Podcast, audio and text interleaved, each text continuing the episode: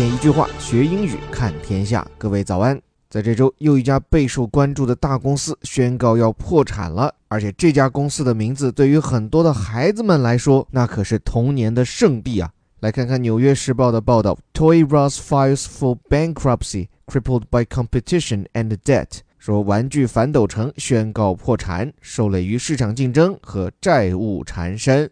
来看看这个标题中满满的套路。首先，file for bankruptcy 指的是提告破产。这里面 file 在这里是动词，但我们更熟悉的是它的名词形式，表示的就是文档。大家打开电脑，每一个一个的文档都用的这个词 file。所以在这里动词化，表示的是提交什么报告，提交什么样的文档。向哪里提交呢？当然是向法院喽。提交的内容 for bankruptcy 就是为了要破产。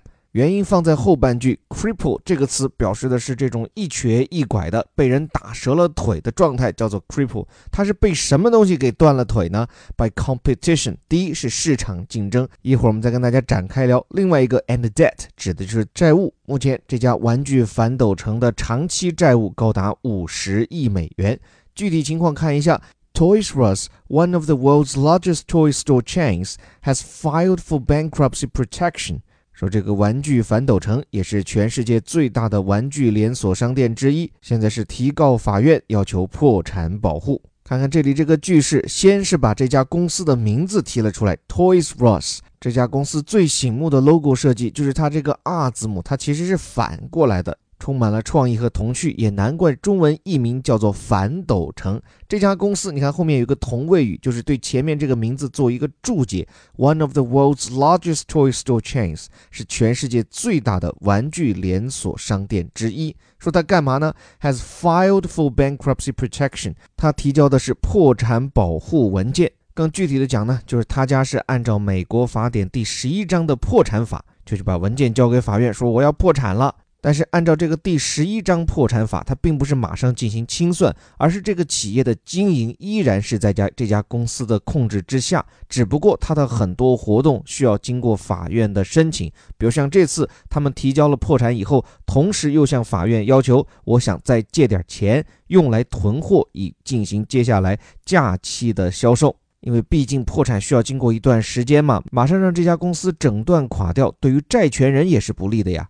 但是呢，提交了这个破产保护申请后，可以保护这家公司什么呢？就是你债权人也不要上门催债了，反正我现在公司资不抵债，你就等着我进行重组或者是清算，最后该还你多少钱我还你就行了。这也是一个法治健全的社会，一家公司行将就木时一个正常的做法吧。那么这家玩具连锁中的巨星，它的陨落意味着什么呢？Becoming the latest casualty of the pressures facing brick and mortar retailers。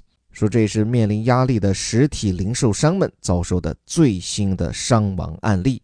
这里面 becoming something 就成为什么什么东西，是 the latest casualty。latest 表示的是 newest，就是最新的、最近的。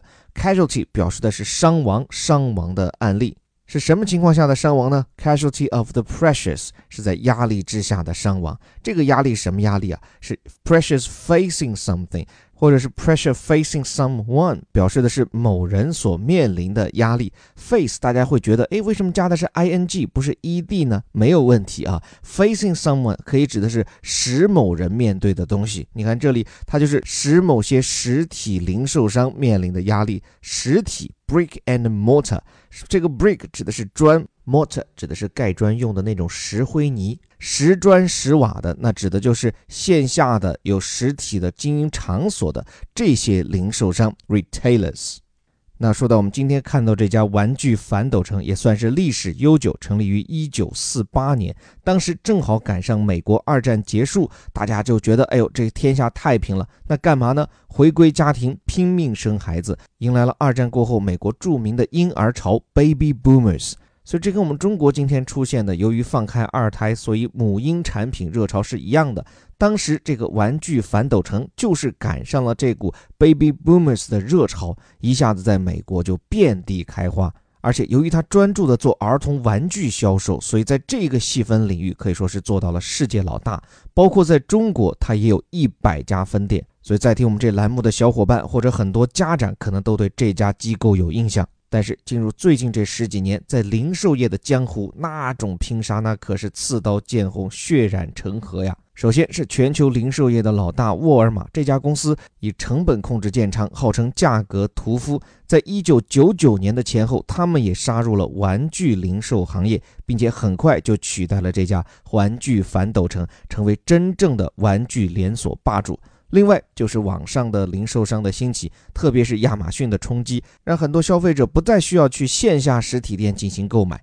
但是我想说啊，其实还有一个原因，也是让我们感到有些遗憾和焦虑的原因，就是现在的很多小孩正在失去对实体玩具的兴趣，他们的童年充斥着 iPad，充斥着游戏机，充斥着电脑游戏。上一代儿童对待玩具的这种依存度和感情，到了这一代已经没有那么强烈了。所以，一家公司因为经营不善退出历史舞台还可以理解，但是这样一种代表着童趣，也是培养我们健康成长方式的玩具，也被预示着将要淡出历史舞台的话，不知道这是属于数字时代的新兴人类的一种进步，还是一种值得反思和遏制的担心。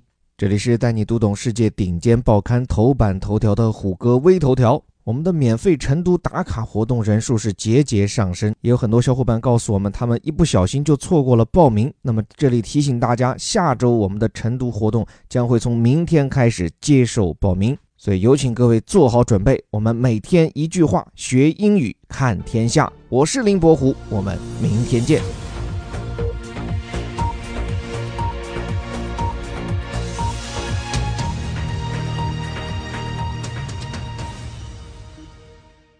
Toy Ross files for bankruptcy, crippled by competition and debt.